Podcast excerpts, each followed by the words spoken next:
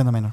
¿Qué onda, Sergio? ¿Cómo estás? Muy bien, feliz, contento Sí, sí, el día sí. de hoy porque estamos estrenando por primera vez audífonos en este podcast. Ya no va a volver a pasar lo que pasó en el capítulo pasado de los exorcistas. Sabemos perfectamente que a lo mejor hubo unos desniveles Unos desniveles. por ahí, pero ya no va a volver a pasar. Ya no va a pasar porque ahora estamos más preparados que nunca. Sí, fíjate que sí, en tres años nunca nos habíamos tenido esta, nunca habíamos tenido esta, esta molestia de ponernos audífonos. Ajá, sí, y la verdad es que es necesario. O sea, Sí, güey. si quieren empezar un proyecto de podcast, sí considérenlos. Más adelante, la verdad no es prioritario, pero sí. Pueden tardar hasta tres años como nosotros. no, no- no pasa la gran cosa. Pero, pero pues bien, o sea, eh, hoy me, me interesó mucho el tema. La neta, Sí, se me hizo un tema que hace rato, de hecho por el mes de septiembre, eh, estamos tocando este tema, el tema del lado oscuro de la educación. Nos En vamos- México. En México. Sí. El lado oscuro de la educación en México nos vamos a centrar en nuestro país. Porque es lo que conocemos, es lo que pues sabemos cómo funciona, o bueno, creemos saber cómo funciona. Y eso es lo que vamos a hablar el día de hoy. Exactamente, güey. Eh, este capítulo ya, eh, después de cuatro semanas, va a tener un extensible Por para fin. los miembros del canal. Sí, muchas gracias de nuevo a todos los que son miembros del canal. Esperamos, mu- esperamos mucho que hayan disfrutado el capítulo secreto volumen 2. Larguito, ¿eh? Casi tres horas otra vez de contenido eh, exclusivo. Es el segundo capítulo secreto que tenemos. Eh, La verdad, la- el recibimiento fue muy bueno. Muchas, muchas gracias.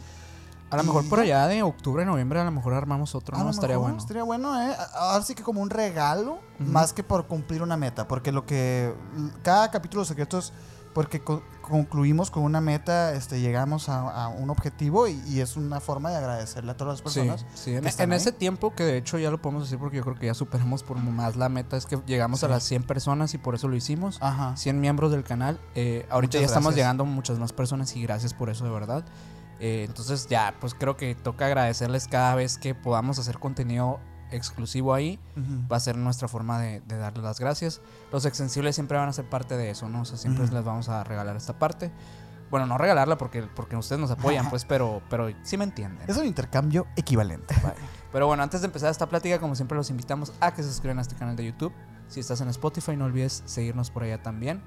Eh, también estamos en Amazon Music. en Amazon Music, señores. Para la gente que quiera también pues usar esa plataforma, pues adelante, Google. Podcast también. Ahora que subió Spotify un poquito el precio, pues Amazon Ah, Music también puede también ser es una opción, es una opción para algunos. Y este, pues, a mí me pueden con- bueno, nos pueden encontrar en todas las redes sociales como Emisiones Podcast, no sé si ya lo había dicho, pero Otra pues, vez, no, no, ah, no, no, no hay- no. está de más. A mí me pueden seguir como Minor Cordón en Instagram. A mí como Castillón Sergio en Instagram y les vamos adelantando que este capítulo es un poco polémico. Así es. Eh, no podemos hablar de la educación mexicana sin entrar un poquito en la política. Sí, va a ser un capítulo un poco político. Obviamente aquí quisiera dar, este, establecer que ni Minor, ni yo, ni Mike somos de ningún partido político, no nos importa. No nos interesa, O sea, no no, nos nos interesa. interesa en lo más mínimo. Yo voté por Vegeta en el sexenio pasado, ¿eh? O sea, no se preocupen por eso. Eh, pero creímos muy oportuno tocar el tema porque han habido noticias últimamente Así es. muy polémicas eh, con respecto a la educación en nuestro país. Y también lo digo, para todas esas personas que no nos están viendo desde México, quédense. Porque, ok, vamos a hablar de nuestro país, pero es muy probable que vean similitudes. Muchos patrones que se repiten en todo en toda Latinoamérica, incluso Sí. en otros lugares del mundo. Eh, realmente la, la educación es un tema que lamentablemente Es un involu- problema involucra social. mucho la política y la corrupción. Sí, güey, Entonces- se presta. Va, va a estar algo así el capítulo, pero también obviamente va a tener sus partes creepy y cosas que ya saben que les gustan. No, y además que no se preocupen, no, no vamos a entrar tan profundo con personajes y así, locales, hablando en México, por lo mismo, porque a lo mejor puede ser que haya personas que, que no, personas que no ubiquen a estos personajes históricos, pues, ¿no? Y la verdad es que a nosotros tampoco nos importa mucho esa parte. No, no, para nada. Pero la noticia está, que A ver. platicabas tú, bueno, yo había visto por ahí por Facebook, creo que lo encontré, o sea, realmente no, ni siquiera me metí a indagar mucho, pero había visto que, o sea, de la, la primicia de esa noticia es que AMLO había cambiado los libros de texto. Mm. Eh, regularmente se hacen reediciones, o sea, creo que eso es normal, pero literalmente cambió el contenido a muy a profundidad y como que ahí surge la polémica, ¿no? Eh, algo así, mi minor, algo así, güey. A ver. Fíjate, yo no lo vi en Facebook. Yo, lo, yo así me lo topé nomás. Sí, yo, yo, yo la verdad sí he estado últimamente muy informado con este tema, no porque tenga eh, sobrinos que vayan a entrar a la primaria, sino porque es un tema que desde que inició el sexenio, ahorita mencionaste a un personaje, AMLO, que es nuestro presidente ahorita actual, Andrés Manuel López Obrador, eh, un presidente que ganó con el 90% de popularidad en el país, entonces su sexenio se ha visto envuelto en mucha polémica debido a esto. Todos lo escogimos, o todos los, lo escogieron, y pues no está dando los resultados que, que- que él prometió. Pero bueno, ese no es el punto. El punto es que esto de los nuevos libros son parte de una nueva reforma educativa que inició hace cinco años. Ok. Lo de los libros de texto sí fue obviamente la parte como más llamativa de todo este movimiento. Pero ahí te va, por ejemplo, esto que comenzó hace cinco años fue algo que la SEP ya había como este propuesto y se había aceptado por Cabildo y por todos los senadores y diputados. Sin embargo, había una cláusula ahí que decía que no se iba a poder hablar de esto en cinco años, güey. Ok. ¿No te suena como súper ilegal ese pedo? Como de que secretos de Estado. así. como secreto de Estado. ¿Y por qué? Porque los libros de texto, como te dije, solamente es la puntita del iceberg. Fíjate, aparte de los libros de- texto, que como muy bien lo dijiste, hemos llevado ya algunos años en el que han sido reeditados las, las versiones de estos libros. Obviamente, nosotros estamos a favor pues de que hagan cambios, actualizaciones y todo esto, ¿no? Por supuesto que sí. Sin embargo, creo que se fueron mucho más allá del límite, güey. De entrada, ya no, va a ya no van a existir los seis grados estudiantiles en primaria Ujú. Que para la gente que no conoce el, el sistema educativo en México, este, se divide de, la- de esta manera. Tres años de kinder o maternal, pues, kindergarten. eh, a los seis o siete años el niño eh, eh, empieza primer grado y de ahí consecutivamente hasta sexto grado. Ok. Y después van tres años de secundaria y después tres años de preparatoria. Ya con esto el niño sale con 18 años listo para entrar a la universidad o para hacer su vida, pues, ¿no? Sí. Eso es lo que ahora es lo que conocíamos antes. Antes. Ajá. Ahora se van a llamar fases de aprendizaje. Ok, ¿esta reforma cuándo entró en vigor? Eh, va a entrar con este nuevo, este, bueno, yo creo que ahorita ya, ya entró. Esta nueva, esta, ajá, lo que está ahorita el, el nuevo ciclo, ¿no? Ahorita yo creo que llevarán dos semanas. De esto. La verdad es que muchas personas han visto una confusión porque esto de las fases de aprendizaje es meterle pasos extra a algo que ya estaba numerado perfectamente, pues, ¿no? Eh, esto sí puede ser debatible porque la verdad yo lo encuentro de alguna manera, pues está bien, sin embargo, apoyado con la polémica de los libros de texto, vemos ahí ya las, las- los agujeros, ¿no? Pero ahí te van, son seis fases. La primera fase es la educación inicial, que contempla a los menores de 0 a 2 años hasta 11 años de edad. O sea, es un chorro, güey. Y luego está la fase 2, que es la educación preescolar, que es lo que nosotros entendíamos como primero, segundo y tercero. Luego, la fase de educación primaria, que es primero y segundo grado. Y luego va la fase 4, que es el tercero y cuarto grado de primaria. Luego la fase quinta, que es quinto y sexto grado de primaria. Y la fase sexta, que son los tres grados de la educación secundaria. ¿Me acabas de entender algo que te acabo de decir? Eh, es lo mismo, ¿no?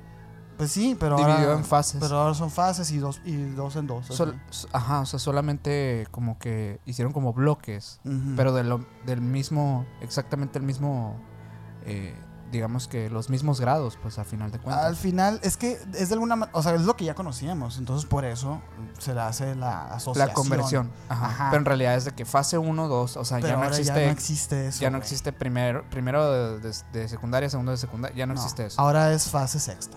Y es más larga, es más prolongada, ¿no? Porque Pues son los tres años. si- siento yo que con eso lo que vas a, o sea, lo que vas a causar en, en las, en las personas, o sea, en los niños, es que van a sentir que los grados son más largos. O sea, porque, Sí, porque sí es como muy notorio cuando entras a un grado diferente. O sea, de que pues de primero a segundo de secundaria dices, oh, ya logré una Soy meta. de segundo. Y logras la meta y te motiva para la siguiente, ¿no? Y luego, ah, ya voy a pasar a la preparatoria. O sea, como que siento que sí, como que en cierta forma el tiempo era un poco más medible o más fácil de sobrellevar con ese... Con ese esquema de los esquema. números. Ajá. A lo mejor y se implementan este tipo de cosas que hacen, por ejemplo, en Estados Unidos, que es el junior y el senior. A lo mejor. ¿Quién Pues- sabe? Estaría bien. Pero aparte de esto, las fases van este, conjuntas a que las materias también cambiaron su nombre. Ok. Ahora tenemos de que la fase de lenguaje, la fase de pensamiento lógico, fase no sé qué, fase no sé qué, y también se van ahí como encapsulando dentro de esta jerarquía que les acabo de explicar. Esto es uno de los cambios como que más este, fuertes están, porque ya tu hijo de primero de primaria ya no entró a primero de primaria, sino que entró a fase 1 o a fase 2. O sea, es, es raro, güey. Es como, ¿para qué, pues? ¿No? Y, y desde ahí empezamos. Y los que ya estaban como en los ciclos, pues, ¿qué onda, no? O sea, Ah, Según yo, ellos iban a terminar como normal. la última generación. Ajá. Ok. Y, y dicen que esto fue como una propuesta que se pensó debido a los años perdidos o los años como este ahí de limbo Por la contingencia. por la contingencia. Pero no tiene sentido porque esto dice que fue hace cinco años que se inició todo este movimiento. Entonces como Hay algo ahí que no nos hay están algo diciendo. que no cuadra. Y ahí empezamos con este sinfín de ¿para qué es? Que es todo este movimiento de la reforma educativa. Que ahora sí entrando a lo bueno, que yo sé que es lo que más les interesa, que son los libros de texto. Mm, así es. De entrada, los libros de texto fueron entregados a todos los a todos los estados y han habido estados que no están en el partido del presidente, llámese Chihuahua, llámese no me acuerdo si son Luis Potosí, no recuerdo si Sinaloa también, este Nuevo León, eh, que ya que no quieren los libros y que hubo quema de libros, güey. Contexto para las personas de otros países es que los, estos libros, eh, pues digamos que simbolizan la infancia del niño mexicano. Porque sí, son icónicos. El, el libro de la SEP, la Secretaría de Educación Pública, es el, es el libro obligatorio, ya sea, ya sea que seas de escuela priva- eh, particular o, o escuela pública. eh, tienes que, o sea, como que estas son las los adquieres. los tienes que adquirir, Ajá. o sea, de sí o sí, y los tienes, y obviamente los tienes que cursar, o sea.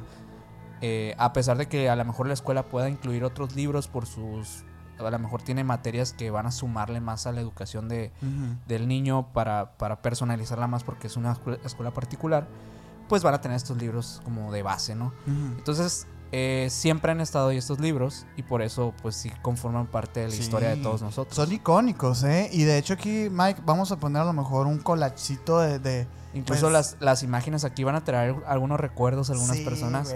El de historia, el de español, el Atlas. El Que Atlas. nunca cabían las mochilas, las y que nunca se usó, güey. Y nunca se usó. Eh, bueno, digo, para complementar el contexto, México supuestamente, y digo supuestamente, pues tiene una reforma educativa que dice que eh, una, una, perdón, una ley, creo, ¿no? Que es que la educación tiene que ser eh, Libre y gratuita. libre y gratuita y laica. Ajá. Que Eh, luego esa es muy interesante. Hay muchas personas que, que no entienden por qué a veces en las secundarias o en las preparatorias finalizan sus cursos o, o se gradúan, vaya, con una misa. Y dicen, bueno, pero ¿por qué si es laica? Bueno, ah, yo he entendido que sí es laica, pero si tú ya entras a una escuela particular, Ahí es donde cambia el tema. Exacto, porque es una, una, una empresa privada que tiene sus reglas. Y sí, te quieren educar y usan los, estos libros y todo. Sin embargo, así como dijiste, si ellos quieren sumar una nueva materia, llámese a lo mejor diseño, a lo mejor este eh, ética y moral, y todas estas cosas que son ah, más de lo, de lo que ya viene Ajá, de los programas tradicionales de la educación pública. ellos pueden decidir que al final ellos pueden dar una educación pues que no sea laica, pues que sea cristiana, que sea católica, que Así sea es. lo que sea, pues no, eso es para resolver a lo mejor esa duda que algunas personas puedan tener. ¿no? Sí, sí, sí. De hecho, hay un dato curioso, es que eh, aquí eh, Sergio y yo estuvimos en una escuela católica Como no podía ser de otra manera. No podía ser de otra manera. Eh, y sí nos tocó, o sea, realmente parte de las materias que debías cursar eran, eran de, ¿De religión? de Tal religión. cual. Así. De hecho, o sea, tanto Maynor como yo gozamos de tener todos nuestros sacramentos Así en es. regla. en regla. Así Que como la hecho, cartilla militar, ¿eh? Como la cartilla militar, pero eso ya no es de parte de la escuela. Pero, Pero me refiero, es, es curioso. Todos los papeles en regla, eso me refiero. Tenemos todos los papeles en regla nosotros. No, ni una multa, nada. Los- los- las placas así. Todo pagado. No, este. Es, es curioso porque fíjate que muchas personas que obviamente no tienen la oportunidad de cursar en una escuela particular que te, que te facilitan estas cosas, eh, son muchas, güey. De hecho, o sea, mis dos cuñados, eh, a la hora de casar, de contraer matrimonio, pues el matrimonio es un, es un sacramento. Y tú no te puedes brincar los sacramentos. Claro. Entonces, ellos tuvieron que haber que, que llevar sus cursos de la confirmación y en- y, en, y en otro caso hasta la primera comunión. Incluso. Cosas que para nosotros, nosotros crecimos con que es que todo el mundo lo hace. Sí, eh, llegaba a cierta edad en la que tú tenías que pasar eso, según y justamente ligado a la educación que llevábamos, así como llevábamos matemáticas en cuarto de Ajá. primaria, pues también teníamos que ir a, a hacer la primera comunión. Sí, e- era como nuestro proyecto de esa materia. Exacto. Y era curioso. El otro día, de hecho, estaba platicando con mi novia Sofía, que le mandó un saludo. Saludito a Sofía. este, estaba platicando con ella y estábamos hablando de las, de las oraciones, ¿no? Del credo, el yo confieso, el Padre Nuestro, la Ave María y todo este montón de oraciones que te hacían memorizar. Y yo me acuerdo que yo me los aprendía, güey. ¿Por qué? Porque era una materia más, ¿sabes? O sea, yo me aprendía el credo y porque te los, te los, el examen era, escríbeme el credo. De, de que completa esta parte. Ándale, eh, ajá, eso. Ese tipo de cosas. Y, y era, era otra cosa que tenías que estudiar. Pero Sí. yo no sabía, pues yo era una, así como... No, y, y muchas veces, incluso ya, por ejemplo, nosotros en una edad un poquito más avanzada, la secundaria, que ya ni siquiera éramos tan partidarios del catolicismo. por no decir ateos enojados. ¿no? Este, pues igual teníamos que aprendernos todas esas cosas, o sea, igual nos tuvimos que hacer la confirmación, o sea, era parte de nuestra educación tal cual. Yo la confirmación, de hecho, la hice... Bueno, que la confirmación es el sacramento después de la, de la primera comunión, que es como una segunda comunión en, la- Sí. en el que ya pasaron algunos años y que tú confirmas este, la, la existencia de Dios y todo esto, pues, ¿no? Sí, Eh, yo la hice a regañadientas. sí, sí, a la hicimos. regañadientas, A sí. Yo no quería hacerla, pero de hecho mi padre me, me dijo, hazla, güey. de que, mira, te va, a servir, problemas. te va a servir de algo después. Y, y digo, si yo quisiera contraer matrimonio, pues, Pues, yo, no ten- está yo la- tendría que hacer esos cursos. Está güey. la posibilidad, pues ya, porque ya tienes esa parte. ya tengo toda esa parte, pues. Sí.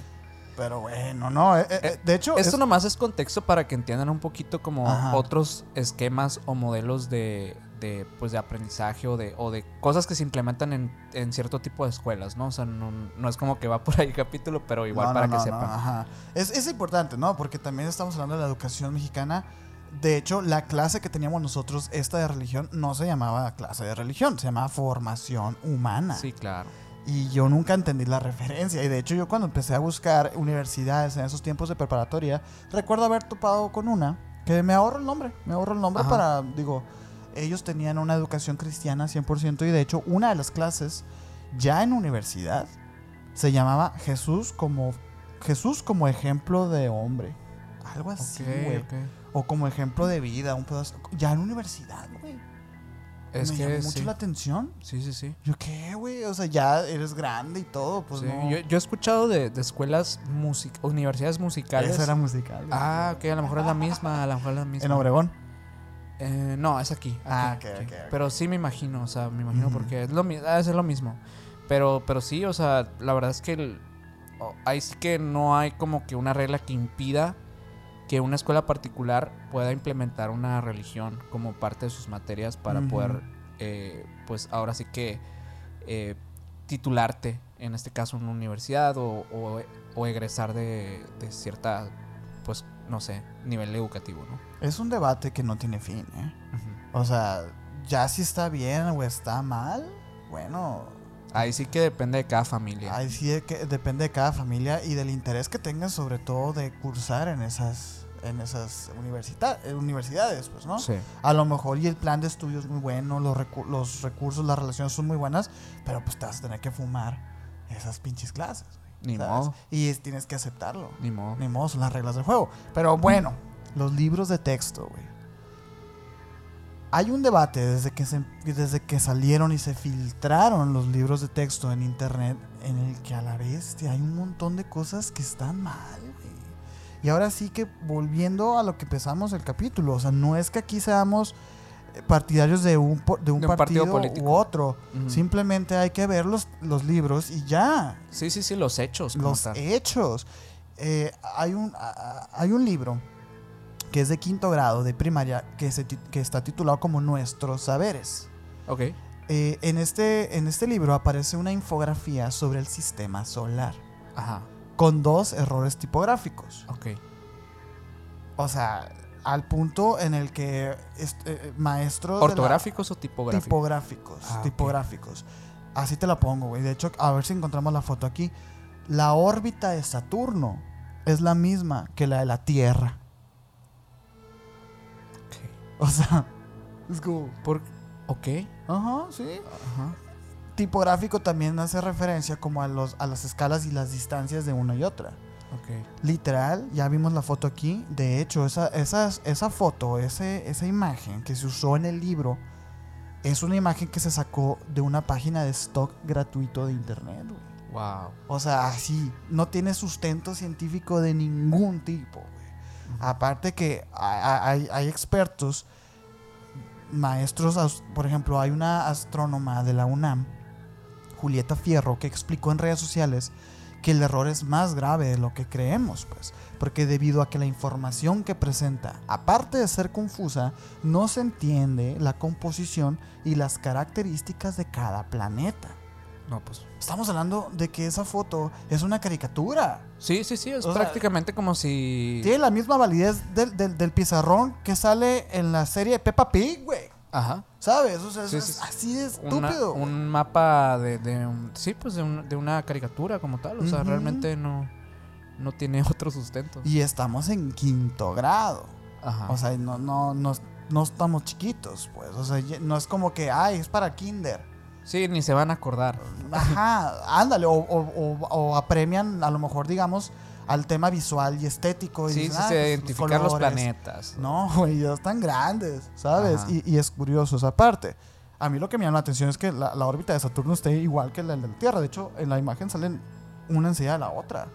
Cosa que no tiene sentido, güey.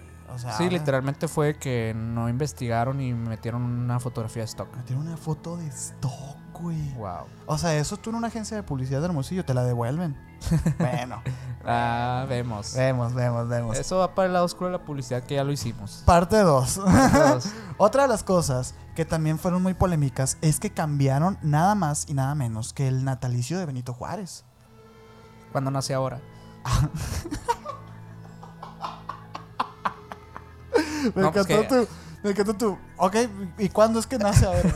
O sea, cuando, cuando faltó la escuela ahora, ¿no? otra vez, Simón, otra vez en el mismo libro de, de Nuestros Saberes, que fíjate, ahorita te dije quinto grado, pero este libro de Nuestros Saberes también es para tercer grado, Ok. por lo, el tema de las fases, güey. ¿Te fijas que está como medio palado de la chingada, güey? Pues está muy. Está muy, Muy. palado de la chingada. Sí, sí, sí. Aparte, eh, para las personas que son de México, sabemos perfectamente que el 21 de marzo es el natalicio de Benito Juárez y es asueto, por eso nos acordamos. Porque no, no es laboral, no trabajas ese día. No porque veneremos a Benito. Veneremos al, veneri- al venerito de las Américas. O sea, la verdad es que no. La verdad es que nos interesa más el asueto. Claro que sí, güey, por supuesto. Eh, ahora, Benito Juárez, según este libro, nace el 18 de marzo.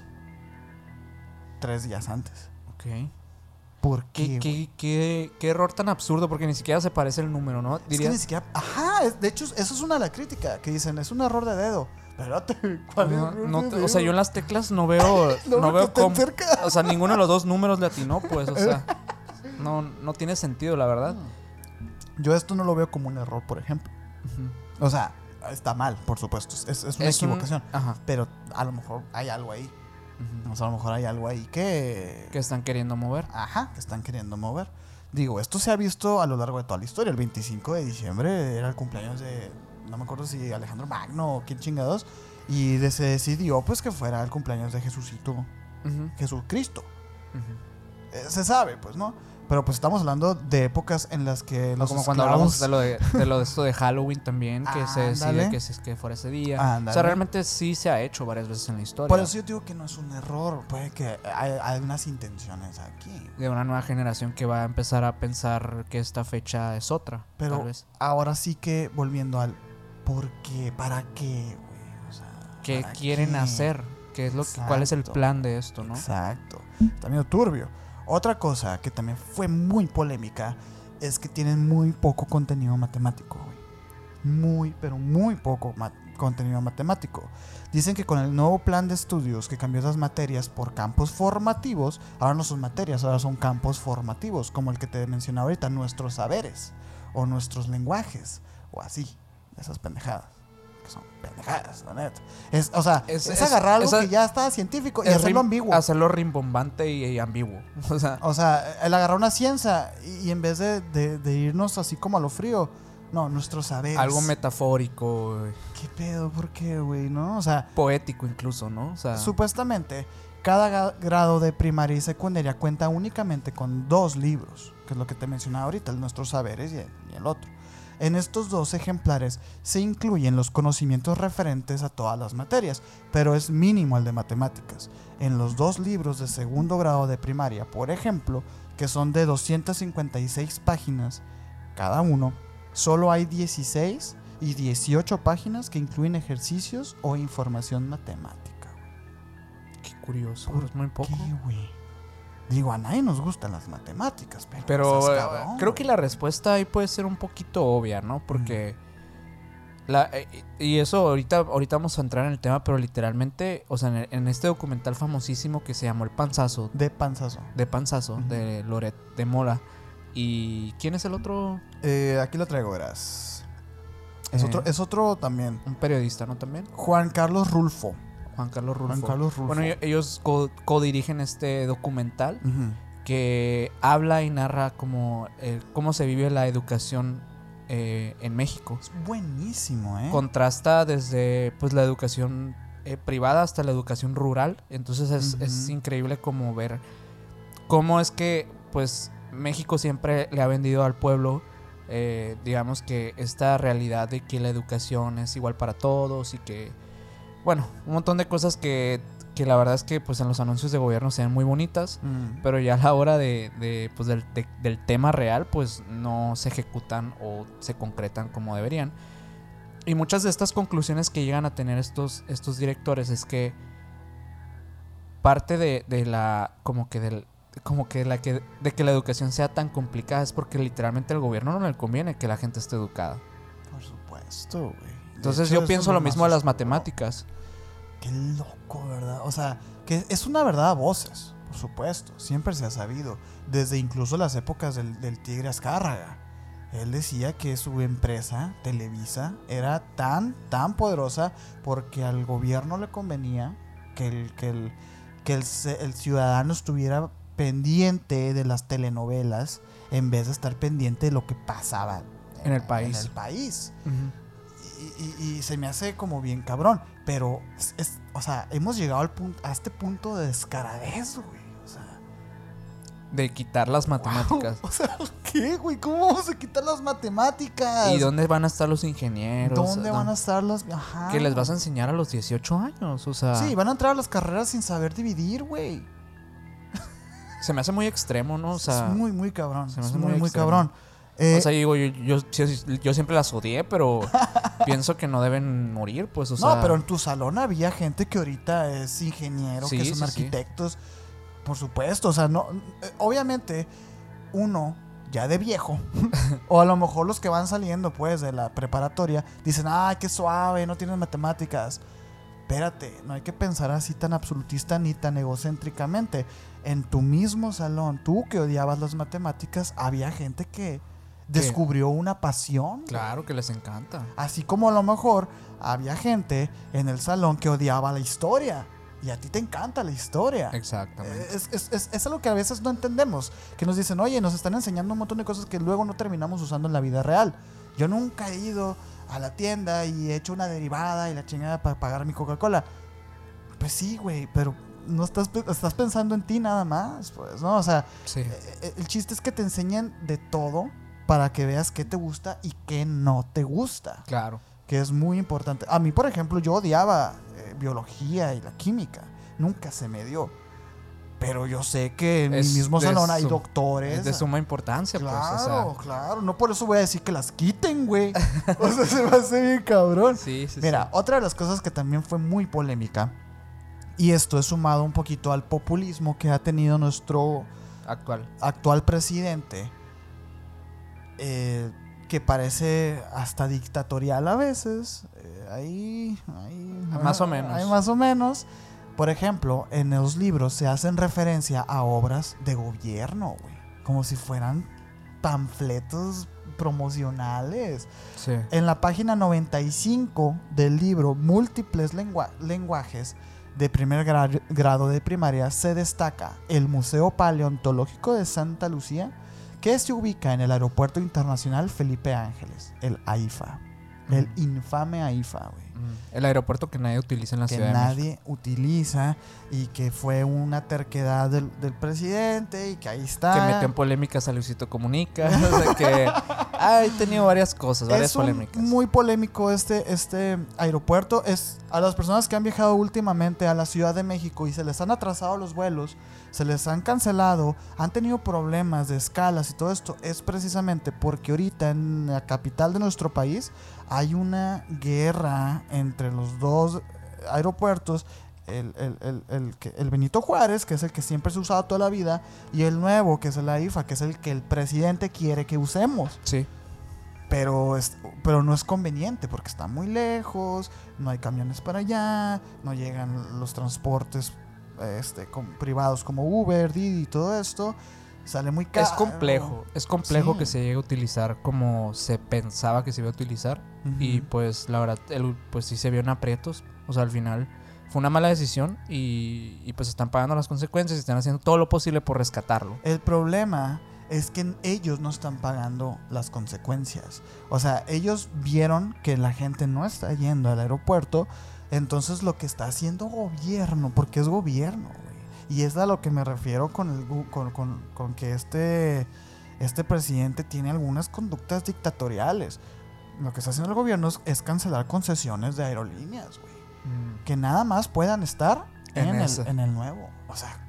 Pues no me obligues, güey. O sea, Son empresas privadas, al final de Eh, cuentas tienen la decisión libre de... Pero pues también, mira, el billullo.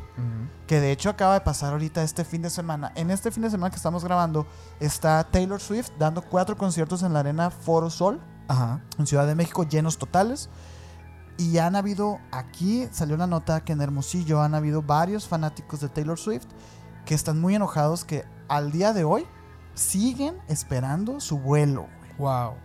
O sea, ahorita ya está cantando Taylor Swift, güey.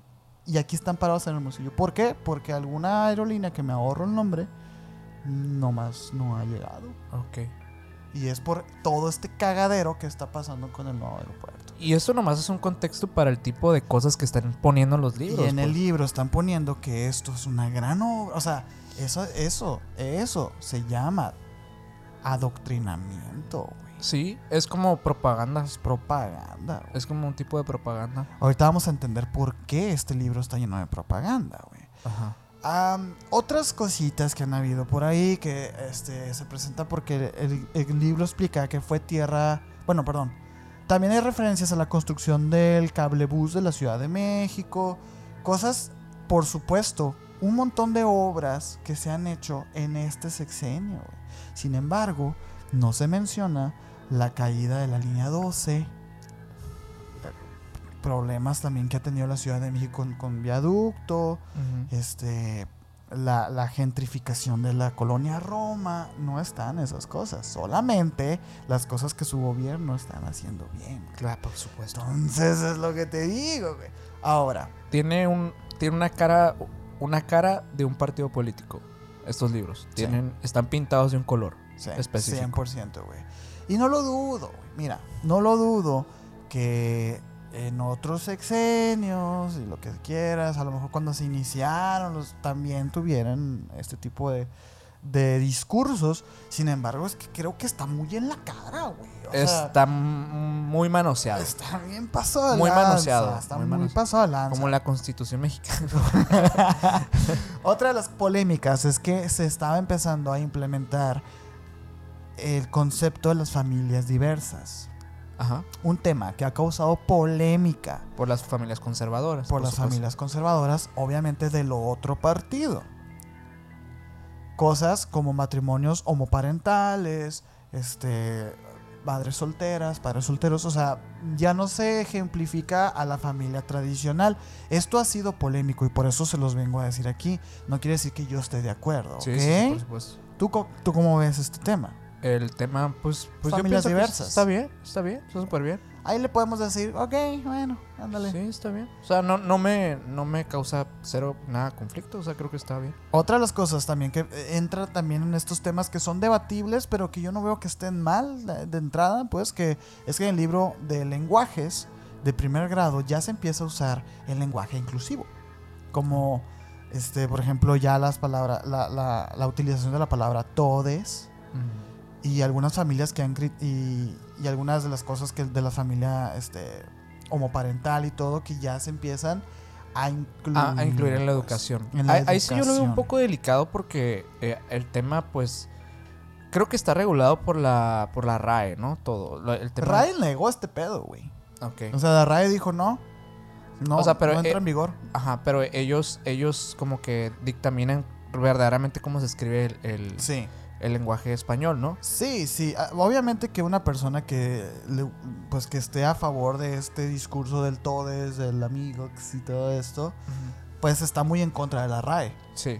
Pero que, ojo que no estoy, no estoy diciendo como que estoy en contra ajá, acá. ajá. O sea, pero como que pienso que si estamos hablando como de la de algo, como lo mencionamos ahorita, científico, eh, como que Académico. académico. O sea, tiene que ser algo que realmente pues sea como, como originalmente se tiene que escribir, ¿no? Tiene que te- tener un sustento o una institución que te lo avale.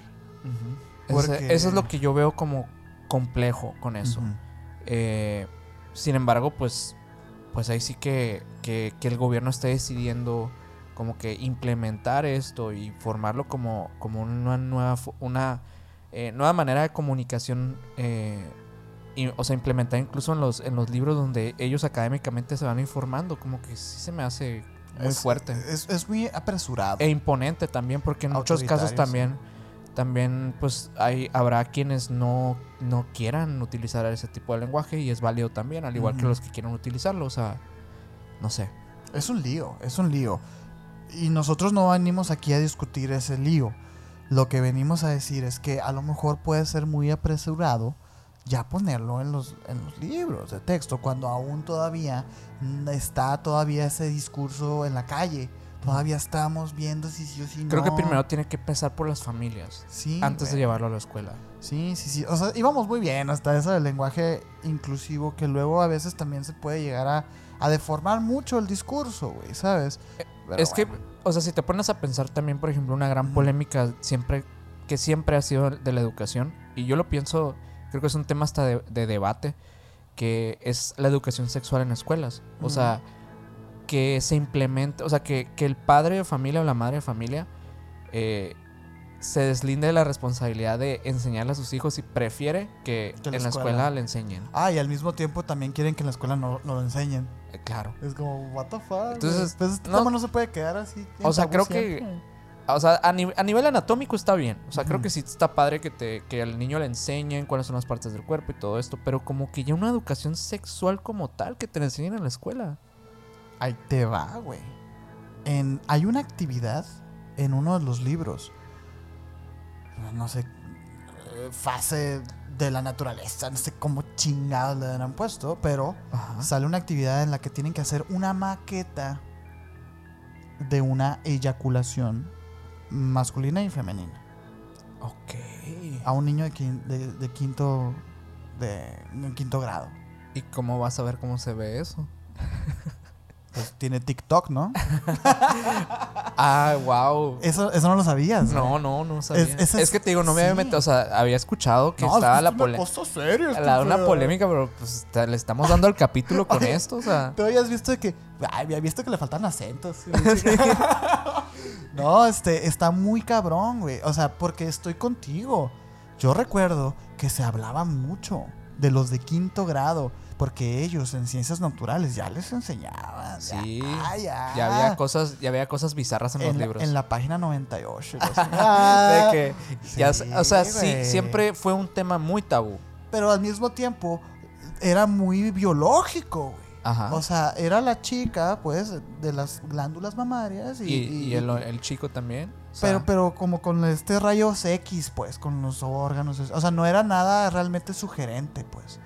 Sin embargo, aquí el tema, como dices tú, es eso no es educación sexual, ¿no? O sea, no es tener una vida sexual.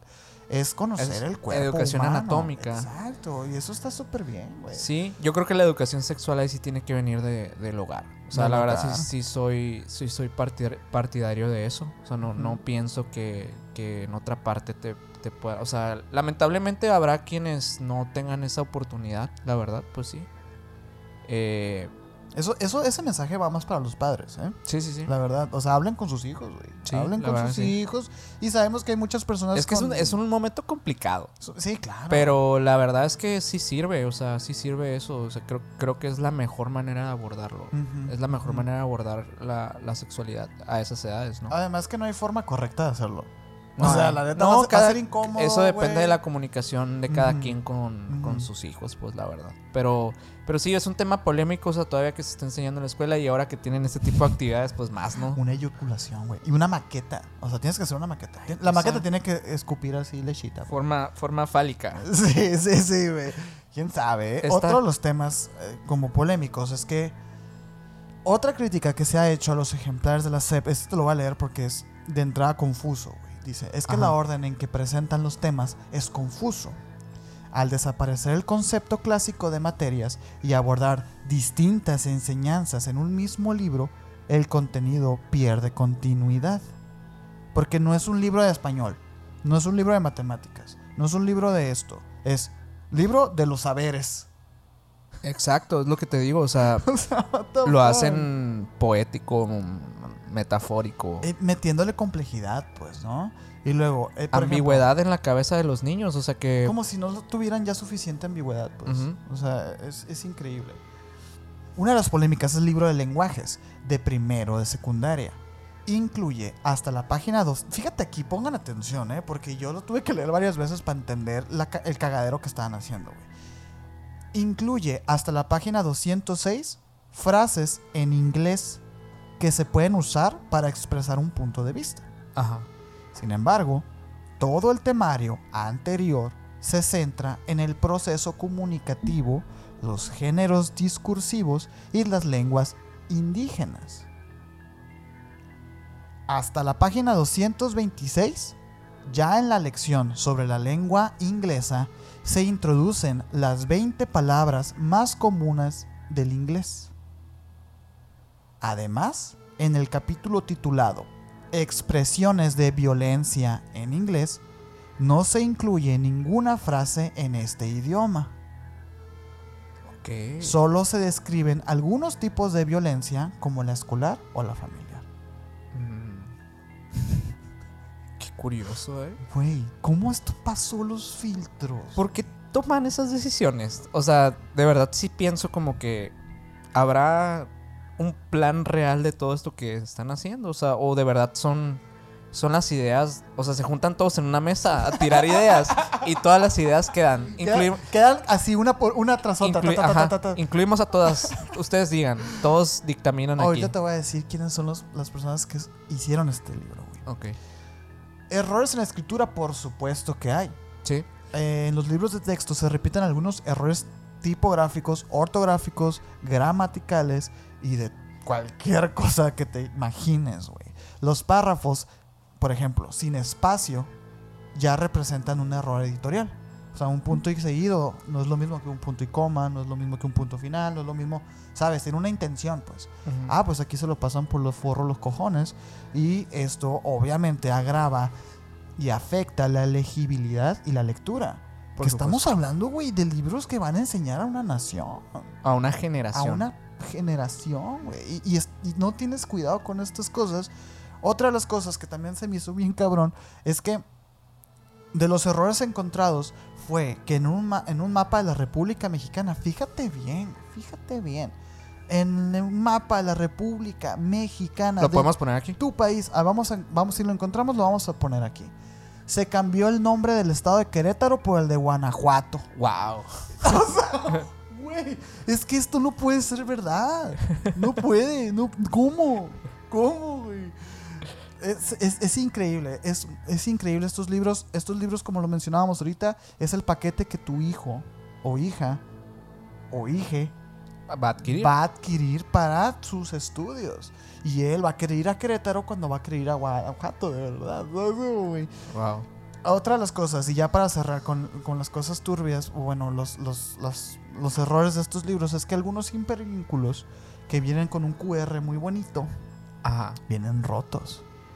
Los nuevos ejemplares incluyen datos e historias sobre grandes artistas, por ejemplo, como Van Gogh, como Yao Kusama, incluso, este, que son así para que, para que le escanees con un QR y te manden a una liga, pues están rotos esas ligas. Y los que no están rotos te mandan a, a links con información en inglés. ¿Por qué? O, sea, en páginas gringas. Cambridge University. Güey, sí, pero, pero acá en inglés. Sí, sí. O sea, what the fuck. y es que de entrada, ya poner hipervínculos en un libro que sí, o sea, se va a entregar aquí en Hermosillo, Sonora, que es capital, o a lo mejor en Ciudad de México, Guadalajara, pero también se va a entregar en comunidades rurales de muy, muy escasos recursos. ¿De qué les sirven esos vínculos? ¿De qué les sirven esos QRs? Se quieren ver tecnológicos, pero no es para nada Que funcional. hemos, hemos de recordar una polémica también con eso que mencionas de cuando regalan las tablets aquí en México. Ah, claro, güey. o sea, eh, pasa que hace, hace ya algunos años, yo creo que hace Peña Nieto, creo que Peña fue. Nieto fue, ¿no? Ajá. Eh, pues resulta que se les ocurre la grandiosa idea de regalar tablets para que los niños pudieran eh, pues tener acceso a, a internet, básicamente, a poder Como una que- herramienta, pues. una herramienta, llevar sus clases y todo.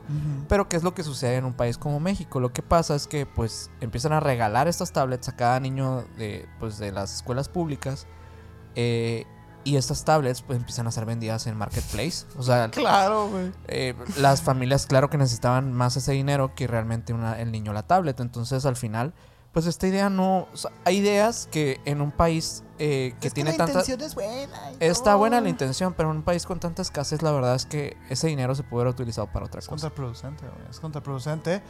Y ese caso, por ejemplo, uy, México es famoso con esas cosas, ¿eh? Y de hecho, creo que hubo un- un- aquí también un gobernador que puso pantallas así como este con cañones, Ah, con sí. proyectores, perdón. Ajá, este, sí. Sí, en ciertas escuelas, ¿no? Como que si- eh, había, había, públicas, había, había escuelas secundarias que eran como, como que seleccionadas. seleccionadas por, por el nivel académico de Ajá. los estudiantes y era más difícil entrar a ellas y tenían ciertas herramientas. De hecho, creo que aquí en una... Una y- muy cerca aquí. en una hecho. aquí que está muy cerca de, de este estudio, eh, incluso Bill Gates dio, un- o sea, como que hubo una plática de Bill Gates que dio a varias eh, secundarias de, de- de la República y pues en, en esa también cupo esa, esa conferencia.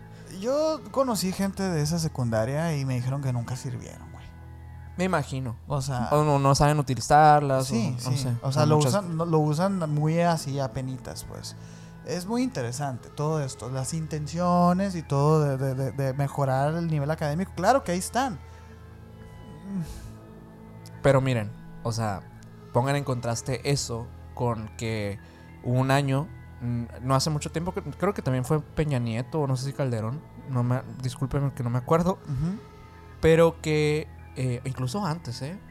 Que de- decían que ahora los estudiantes de sexto de primaria y de tercero de secundaria no podían reprobar.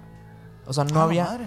no había manera que tú, aunque sacaras la peor calificación, tu calificación iba a ser 6. Neta. de verdad. Ah, sí, cierto, lo del 6, me acuerdo lo del 6. Lo, lo tuvieron que hacer para que la escolaridad no se, no se estuviera eh, estancando. No mames, güey. Pues eso quisieron hacer con la contingencia, güey. De hecho, creo. O sea, pasar a todos para que Ujú. continuara el, el ciclo, ¿no? creo. O sea, que así es la educación aquí, nomás es para una- que se es pongan un en puto contexto. chiste, güey. O sea, tengo entendido que esta propuesta de las fases y todo esto viene ligado un poco a no reprobar. O sea, también. Pero ahora sí que creo que ni siquiera tienen calificación, güey. Mm. No lo dudo. O sea, que No nada, más tú por tener nueve años ya entras a la fase que te Es corresponde. que prácticamente era lo que estaba pasando ya. No o sea, mamón, güey. no puedes reprobar. O sea, ¿qué importa si no haces nada? Al final vas a sacar seis. Hay una anécdota muy buena que, es- que escuché el otro día en un podcast. Y spoiler para si nos escucha alguien de secundaria o prepa. No pasa nada, si no pasa nada si sacas seis. Mira, lo peor que puede pasar es que crees un podcast de terror, mi amor. no, no es cierto. güey. Sí, somos muy buenos estudiantes. Fuimos muy buenos estudiantes. pues no fuimos tan malos. 8 9. Salí yo de la prepa con 8 9. Eh, Que el Max está riendo, güey. 8 9. Y de la uni saqué- sal- salí con 7 9. no, yo no me acuerdo, pero también por ahí, por ahí. Hay una anécdota que platicaron en un podcast una vez que un director de una preparatoria estaba hablando, pues, y él hablaba de que en esta última ceremonia de graduación estaban todos juntos en el auditorio y así. Ah, pues a la hora de, de, pues, de la premiación y todo, güey, era un silencio, era un respeto, nadie hablaba, solo aplaudían así cuando tenían que aplaudir. Y les llamó mucho la atención, porque a- años anteriores pues es un desmadre, güey. Se sube tu compa y ¡eh! un desmadre. Y le preguntarán, ¿qué crees que, qué crees que pasó? Él dice, güey, es que estos vatos no se conocieron. Tuvieron un año juntos y luego dos años en contingencia en el que no se conocieron. Realmente se graduaron, pero no tienen habilidades sociales. No, no, no conocen a nadie. Wow. Y es muy curioso, de verdad es muy curioso. Hay una Yo- generación que quedó muy dañada por los Muy, estragos de, muy de la dañada. contingencia. Yo creo que en- a todos los niveles, ¿eh? O sea, Sí, sí, sí. a todos los Sí, niveles. porque son, son etapas. Son Sí. etapas de la vida que tienes que cruzar. eh, y regularmente lo hacemos socialmente porque tenemos que ir a la escuela. A lo mejor a muchos dirán, no, pues a mí me va súper bien, mejor solo en mi casa. Pues, pues eso crees. Es que exactamente. Eh, mira, pero en realidad, o sea, y sé que me imagino que hay personas que la pasan mal en la escuela, pero parte de la vida es pasarla mal en la escuela también. Claro, güey. O sea, a Sí, veces, a veces pasa y, y no sé, es como parte de la vida al final.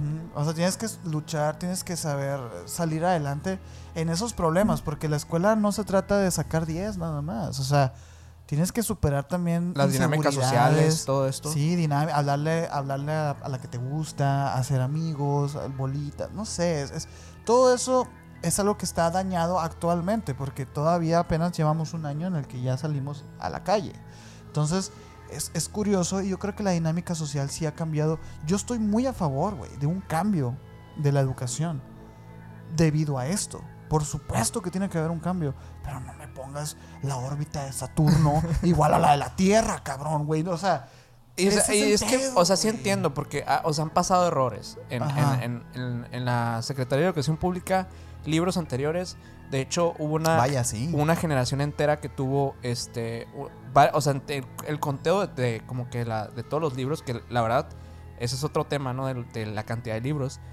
Eh, había 117 faltas ortográficas. Y Mm. entre ellas, o sea, pues la verdad sí son, son faltas y obviamente la Secretaría de Educación Pública lo que dijo, pues es que ya los imprimieron y fue el gobierno los imprimió y ya Ah, no puedo sí, hacer nada. sí.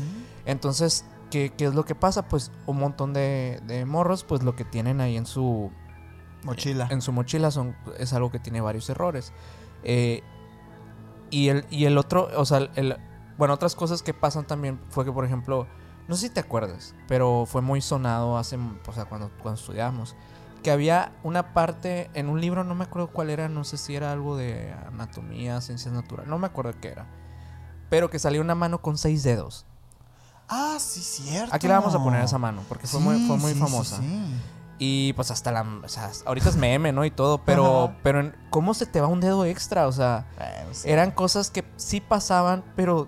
Pues a lo mejor eran errores que eran muy... O sea, seis dedos, pues tú sabes que la mano no tiene seis dedos, pues. O sea, regularmente. O sea, se dice, es un error. Ajá. Ya. Eso, eso es muy valioso, güey, porque sí, ¿Han habido errores en los libros de texto anteriormente? Claro que sí, por supuesto, pues nadie es perfecto, güey. Los libros los hacen humanos y pues al final tienen errores. Tienen seis dedos. Pero tú ves la imagen de seis dedos y tú dices, esto es un error. Y le preguntas al autor y te dice, sí, sí es un error, disculpa. El pedo aquí es que gobiernos dicen, no, no tienen errores los libros. Y ese, Ese es el error. problema. Ese es el problema. De hecho, en México, desde que inició el sexenio de nuestro actual presidente, todos los días, de 7 de la mañana a 9 de la mañana, se hace una conferencia de prensa. Todos y cada uno de los días que se llama La Mañanera. Sí, es un se- podcast del presidente, básicamente. Es un podcast del presidente que monetiza en YouTube, güey. Por supuesto que lo monetiza. Lo monet- y es uno de los podcasts más escuchados de todo Oye, México. paréntesis, ¿no? Digo, este es- lo que voy a contar tiene un poquito de color. De hecho, de, de los streamers más grandes de- Sí. de, Sí, es algo muy injusto. Pero un poquito de color para que entiendan, si no eres de México, el, el- el tono del, del presidente que tenemos, pues, ¿no? Por ejemplo, este señor sube sus, sus mañaneras en un en vivo, Ajá. todos y cada uno los días, dos horas. Es un en vivo en YouTube y en Twitch. Y, Y en todas las plataformas, en- creo que ajá, en también Facebook, en Twitter, en Facebook, en todas partes. está re- tra- transmi- retransmitiendo en todas Sí, partes. obviamente es muy importante, es el presidente, tiene que estar en todas partes, ¿sabes? Pero está monetizando, güey, en YouTube. Y así te la pongo, güey. Han habido algunas conferencias estas en las que el señor termina pidiéndole de favor, no, perdón, termina poniendo una canción. Ya sea, pues, una de moda, ¿no? Grupo Frontera, que Grupo Firme, Bad Bunny. Ah, pues en una conferencia de estas dijo que un mensaje a los artistas diciéndole, no sean malos, déjenos usar un poquito de la canción también, no nos tumben los videos. O sea, O sea, teniendo el poder adquisitivo para pagar un- unos derechos Oye, para. O no pongas la canción, ¿qué güey. chingados haces monetizando eso, güey? Puedes quitarle la monetización y no vas a tener broncas. Ah, no, pero él decidió mejor tirar un mensaje para que no sean malos los artistas. Ah, ese es nuestro presidente. Bueno, a lo que voy es que él cuando empezó toda esta polémica de los libros, él propuso que además de la mañanera, por dos o tres semanas antes del inicio del ciclo de escuelas, se hiciera una conferencia diaria que se iban a llamar las vespertinas, que iban a ser en la tarde, en donde se iban a sentar algunos expertos, los autores de los libros, eh, con la prensa y todo para, supuestamente, pues para Platicar. de- platicar de los errores y, y- y, pues remendarlos, ¿no? Ok. Pues todas estas, eh, hasta el día de hoy, todas estas conferencias se han envuelto en polémica porque el señor no acepta que los, que los libros tienen errores. Y la única, cuando le dicen, oye, pero está este, el argumento que tiene es que, ah, sí, pero eh, los otros libros tenían más errores. Ok. Eh, los, los otros errores en el sexenio pasado tenían más errores. Como si eso justificara. Que tengan esos errores Ajá, garrafales. Ajá. O sea, es como que está muy mal, chicos. Cuando una persona te dice que te equivocaste, te equivocaste. No O sea, se no trata dudo- de sacar los No errores de dudo otra que en persona, cantidad tal vez sí no tenga tantos. Porque Ujú. 117 errores ortogra- ortogra- ortográficos son, muchos. chingo, sí. Pero estamos hablando de ortografía, pues. De, un, de algo en específico. Claro, no es contenido. no güey. es contenido como tal, pues. el o sea, problema este son los contenidos. ese es el- eso es como más grave, pues. Claro, güey. Es más grave porque estamos hablando ya de lo que estás enseñándole como tal al niño. O sea, lo otro se le puede pasar, o sea, lee y dice, ay, está mal escrito y te lo pasas. No, No, y de hecho, a veces ni lo notas, güey. O sea, Una- un acento y por Ni ahí. el maestro lo nota a veces. Eh, O sea, los, los errores ortográficos se perdonan, por supuesto, se perdonan, güey. Pero ya que me pongas ahí que la IFA es el mejor aeropuerto. Y se perdona entre comillas porque se supone que pasan por editorial, o sea. De hecho, una vez a mí me dijeron, una persona me dijo que si, un- si tú descubrías un error en un libro, tú podías demandar a la editorial, güey. mm, Ya sea por una coma, güey. O por un punto mal puesto, tú puedes demandar, supuestamente. Esto es un mensaje para todos los que compraron mi libro. Por favor, no me demanden. No, yo sé qué buenas que herramientas errores. estás dando. Yo sé. Escupiendo para arriba. No, pero, o sea, incluso tú, te- tú tuviste eh, a, una, a una chica que A te, una correctora, que te sí. ayudó con eso. Igual- pero es que igual, pues, ay, son muchas palabras. Se les llama corrector de estilo, ¿no? corrector, corrector de estilo o editor. O editores. Sí, sí, sí. Este, pero sí, o sea, realmente es imposible que estos libros no hayan pasado por esas personas, o sea, al final. Entonces, para decir, sí pasaron. Digo, no- digo pues no, no pasaron. que de hecho, ah, vamos a hablar un poquito acerca de las personas que hicieron estos libros. Porque es muy interesante, güey. Mira, ahorita mencionamos el documental de, de Panzazo de, de Carlos Lore de Mola, un periodista que es polémico. Es muy polémico. Es muy polémico, es, es, hay gente que lo ama, hay gente que lo odia. La verdad es que eh, yo considero que es un buen periodista. Es un buen periodista, es medio soberbio, claro. Es bueno, en- bueno para entretener también. Es, es- ajá, Es un showman. Exacto. Y por eso a lo mejor puede ser a veces... Es un personaje. Es un como personaje. Denise Mercer, como este Adela Micha. Como el mismo Como con el con el que colabora con, con el, recurrentemente. ajá, con el pod- ¿Tienen un podcast o algo así? O un, Creo o que un sí. programa. No algo sé así. si es un programa o qué chingados es, pero sí te sacan videos regularmente. pues. Ujú. Eh, bueno, este señor, Carlos Loer de Mola, de Mola, dio a conocer a quienes supuestamente habían hecho estos libros, que se habían pintado como expertos en la materia, expertos en todo esto, y pues resultó pues que ahí te encargo. Te voy a decir quiénes fueron estas personas. Em, dio a conocer que el coordinador general de los libros de texto es Sadi Arturo Loaiza Escalona, ex funcionario de nada más y nada menos que Nicolás Maduro, No, pues joyita. dictador de Venezuela. Sí. Conocidísimo. El coordinador del campo formativo lenguajes en nuestros saberes de quinto grado fue una persona de nombre Lot Eric Hilario García. Él es periodista. No, perdón. El periodista informó que su experiencia laboral se limitaba a ser ejecutivo de tele, ejecutivo telefónico de atención a clientes, güey. Wow. En un call center trabajaba el vato. Y ahora, ahora lo pusieron a. como experto de los libros de la CEPU, güey. Wow. Y por supuesto que no tiene título. No Sí, sí. es licenciado, güey. Aminta Cervantes Morales, una de las coordinadoras del libro Nuestros Saberes de sexto grado, tampoco cuenta con título universitario en pedagogía, carrera que estudió, o sea que es trunca. Ok. Además de que su experiencia se limita a ser tallerista en uno de los puntos de innovación, libertad, arte, educación y saberes de la Ciudad de México, donde daba clases hasta el año pasado 2022. Es como si a mí, no titulado trunco tallerista, me ponen a hacer el pinche libro de la SEP, güey. Wow. Es así de absurdo. Ana Gilda Sánchez Díaz es otra. Te apuesto las- que es más absurdo que eso. Te lo apuesto. Yo hubiera hecho un buen trabajo. Yo creo que sí. La neta, yo, creo hecho que sí. trabajo. O sea, le- o sea, y si no sabes, le estudias. O sea, sí. pero dudo que estas personas lo hayan hecho. estas, estas, estas personas mordieron un hueso, güey.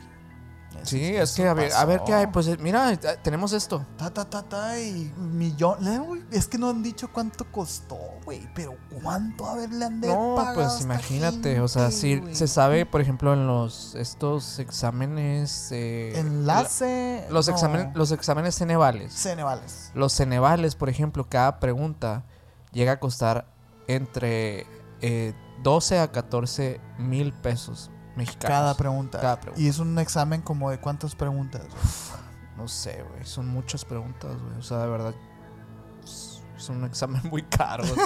o sea, es, es un examen que dura que como cuatro horas más o menos. Simón, no O sea, más, ¿eh? Creo que más. Creo, creo que, que que ocho. Sí, no, es que sí lo hice, pero hace mucho. O Yo sea, no lo hice, la neta, me lo salté. yo, yo sí lo hice, pero hace mucho. O sea, pero sí son muchas horas. Ah, tú tienes que tomar descanso y así porque Simón. eh, es muy pesado. Y la verdad es que las preguntas.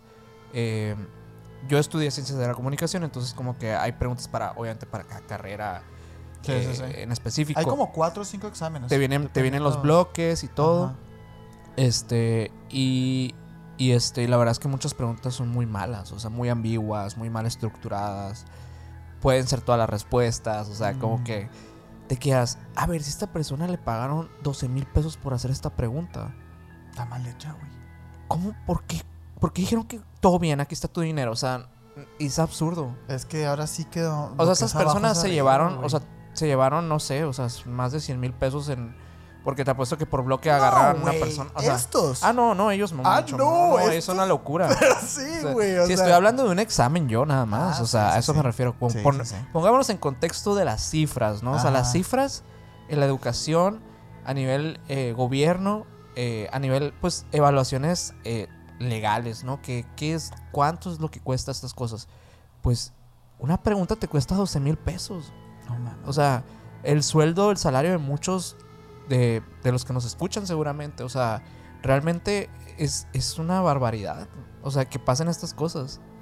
Pues eh, eh, yo no sé, no han dicho cuánto les han pagado a estos vatos, pero estamos hablando de millones de pesos.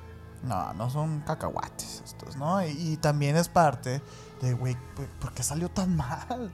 ¿No? O sea, ¿por qué me sacaste una puta imagen de stock, güey?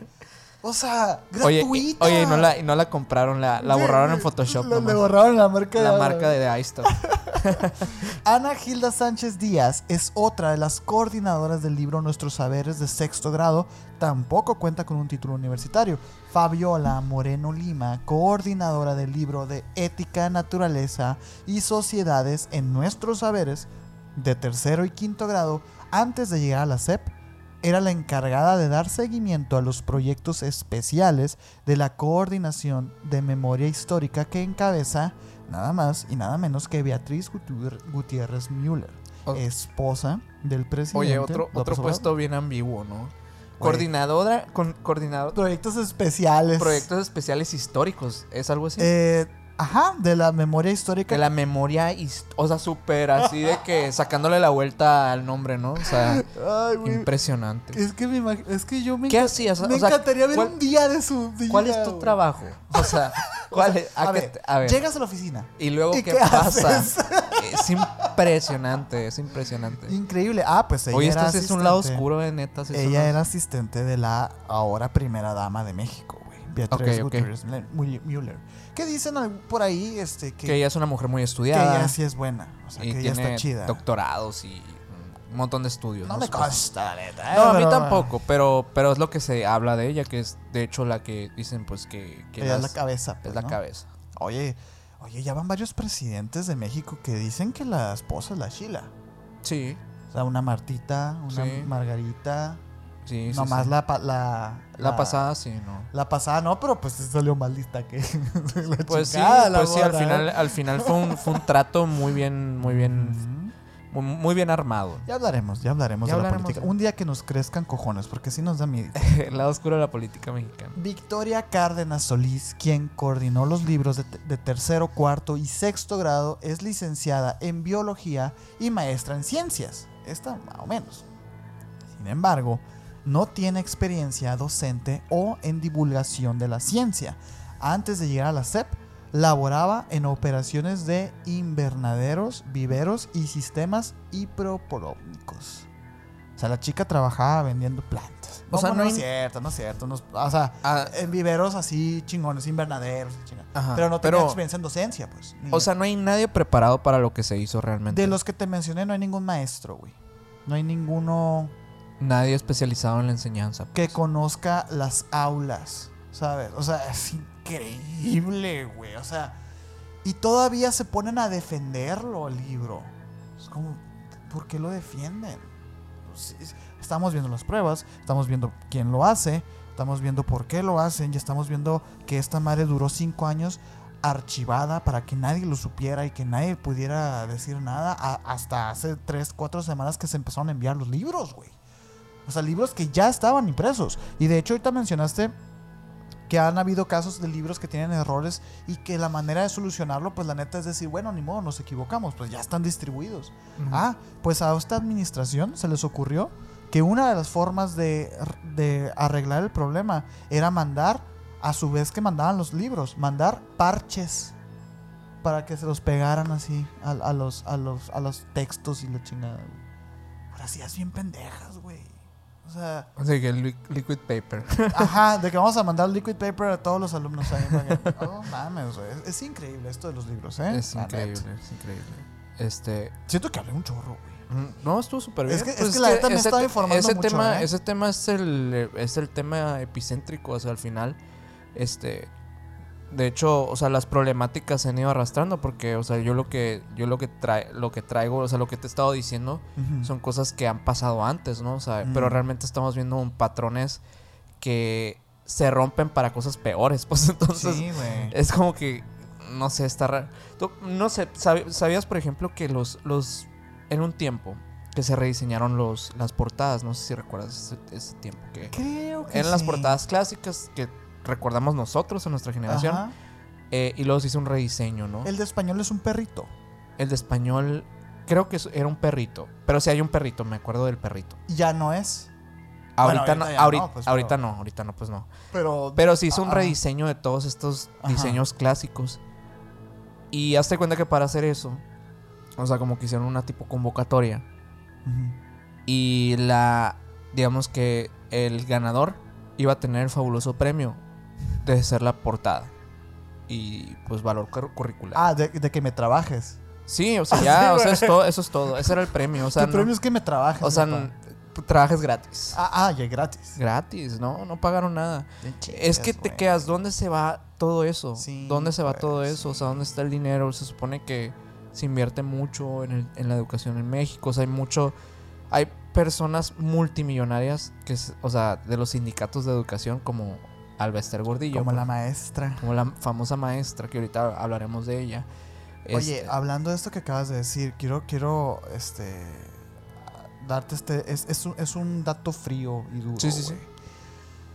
En México es el país de la Organización para la Cooperación y el Desarrollo Económico, que es como una institución que existe de, de muchos más países, pues, ¿no? ajá. México es el país que más invierte en educación como porcentaje de su gasto público, con más de 7 puntos porcentuales por encima del promedio de esos, de, de esos otros países y a la vez, fíjate, güey, a la vez está en el lugar 34 de 34 países en el puntaje promedio de las pruebas educativas que se aplican. O sea, somos los que más le invertimos y somos el último lugar. Pues es que Qué ¿dónde está? fuerte, ¿Dónde está el dinero? O Pues sea, ahí en la bolsa Louis Vuitton de la, de la, de la, del Master Gordillo, güey. en, A- en África, cuando se fueron a sacrificar al león al Alvester Gordillo. Sí, güey, o sea, es, es un dato bien duro, güey. sí. Es un dato bien duro. Y bueno, te interrumpí, nada más quería... No, no, no, o sea, realmente por ahí, o sea, por ahí iba el, el tema, o sea, que realmente, eh, pues, es- ese tipo de personajes han hecho que, de hecho, este documental del panzazo, de, de panzazo, es, es justamente el reflejo de, de todas esas cosas y la- el cuestionamiento de dónde está, dónde están los recursos, pues, porque, pues sí, o sea, la- los, los, a los mismos niños les preguntan, ¿no? De que, oye, este... ¿Qué opinan? O sea, la- es- ¿está bien la educación en México? Y los mismos ni- niños dicen, no, no está bien. O sea, no, los- no todos tenemos las mismas posibilidades. ¿Cómo es posible que, pues, no sé, un niño de, de un área rural tenga que, este, o sea, invertir recursos para poder acudir a la escuela? O sea, es muy complejo Claro, para ellos. claro, o sea, sí. es muy complejo, no hay facilitaciones, o sea, no hay, no hay este tipo de cosas que podrían ayudar verdaderamente a que, a que, a motivar a estos niños a que vayan, porque pues estos niños trabajan, aparte de, de tener que, que acudir a la escuela, tienen que atravesar hasta a veces una hora de, de recorrido para llegar a, a un lugar donde les puedan enseñar. Y pues a la vez son niños, o sea, tampoco es como que los niños crean que necesitan la escuela, o sea, también Exacto, güey. eh, el niño no es consciente de eso, los padres son los que también necesitan un tipo de educación para ellos. o sea, entonces, al final, son padres que no fueron bien educados por el país, que están mal educando a sus hijos, que están lleva o sea, llevados por un sistema que está mal estructurado. Entonces, ¿qué va a pasar? De que está mal por todas partes, güey. Y luego le sumas que no desayuno ese niño, que no, no está bien cubierto del frío o del calor y, y- y se queman la piel porque no se ponen bloqueador y... ¡ah! Sí, luego, Puta. luego, o sea, la, la- la escuela se ha vuelto, o sea, no, como que yo siento que no han entendido muy bien o no se ha entendido muy bien que la escuela, eh, a diferencia de otros países como, como Finlandia, por ejemplo, que los niños no van tantas horas a la escuela, eh, se vuelve un segundo hogar para ellos. De hecho, o sea, yo, yo he estado de servicio eh, varias veces en casas hogares o en escuelas así de, de escasos recursos. Y, y las, y las horas, los horarios, son de que de 7 de la mañana de que a 5 de la tarde. Todo el día. ¿Por qué? Porque es una, es una, es básicamente una guardería, güey. Mm. Que vas ahí y, y dejan a los niños mientras las mamás trabajan o los papás o los padres pues trabajan y saben que pues por lo menos su hijo está en un lugar. Pero, pero se están dilatando las horas, o sea, no aprenden nada. Y obviamente el maestro tampoco es como que le estén pagando esas horas. O sea, el, gobierno no está contemplando ese tiempo. o sea. Acabas de darle al clavo, güey. Porque muchas veces esos horarios extendidos son decisión de las mismas escuelas, no de los planes. para a- apoyar a su comunidad. Para justo. apoyar a la comunidad, pues. Pero, güey, ahí dile a un, a, un, a un maestro que ahora va a trabajar 3, 4 horas extras, sabiendo que según la ley de- federal del trabajo, cada hora extra se paga doble. Pues por eso hacen estos parones, güey. En, en- en el sur del país no hay narcotraficantes, pero hay maestros. Y los maestros te paran, te detienen y están en huelga. Tienen años luchando por sus derechos. Sí. Bien cabrón, güey. Que ese tema de las huelgas también es un tema en la educación como bien, bien fuerte y polémico porque de repente aquí, bueno, en, en la Universidad de Sonora donde somos nosotros, eh, hasta se llega como a fechar, o sea, como que fueron, Sí, son un sí. tipo de vacaciones para... Yo tuve cinco años en la uni y cinco huelgas me tocaron, güey. O sea, todos los años debe haber una huelga. Todos los años La verdad es que no sé cómo esté ahorita, no tengo ni la menor idea. Hubo huelga el año pasado, güey. Ok, pero siempre como que debe haber una. Si pasa, o sea, yo creo que no hubo en el tiempo de la contingencia nada más. Ajá. eh, por obvias razones, porque no tienen que Ah, parar no, nada. pero sí, ¿eh? Ah, ok. Es- bueno, no hubo, pero parecía que iba a haber. Ah, ok, güey. ok, ok. Pero estaba como que lo- no chinguen, güey. de que, ¿cómo? O sea, ¿cómo? ¿Y qué van a hacer, pues, no? En- eh, y es, es- está súper, súper, pues triste para muchos alumnos porque están cursando mucho su último año. Güey. Este, sí. es muy complejo, la neta, es un, es un atraso para muchos de ellos y, y es justamente, no es culpa de los maestros, o sea, al, al final también ellos, ellos están reclamando eh, cosas que, que sí les tocan, o sea, Pero ¿sabes cuál es el problema? Ahí te va. Eh, las huelgas se hacen más o menos para Semana Santa, güey. Con qué risa que dijiste que estaban fechadas. Sí, sí están fechadas, güey. más o menos. Porque eh, están fechadas más o menos para Semana Santa. ¿Por qué? Semana Santa que cae, abril, ¿no? Abril. mm, ajá, cambia, según yo. Por ahí, pues. Tercer, cuarto mes. Se supone que todos los años se lucha por el aumento salarial anual. O sea, en México, si tú trabajas en un lugar cada año, eh, por- debido a la inflación, según la ley, a ti te, también te tienen que subir el sueldo. Eh, algo ahí, este, obviamente porcentual, pues, ¿no? O sea, si tú ganas tanto, ahora vas a ganar un poquito más. ¿Por qué? Porque la inflación subió y ahora la canasta básica vale más. Entonces tú tienes que ganar un poquito más. Eh, y todas tus precisiones crecen y todo, ¿no? Obviamente no en muchas empresas se aplica, pero en la mayoría sí. Ah, pues la, univers- la Universidad de Sonora es una de las que no se aplica, güey. Entonces, estos vatos cada año tienen que pelearse por ese aumento salarial anual. Ok. Entonces, por eso, en enero es- empiezan las injusticias de que no les llegó el, el aumento. Febrero empiezan negociaciones. Marzo se caen las negociaciones y abril estalla la huelga. Es así, güey.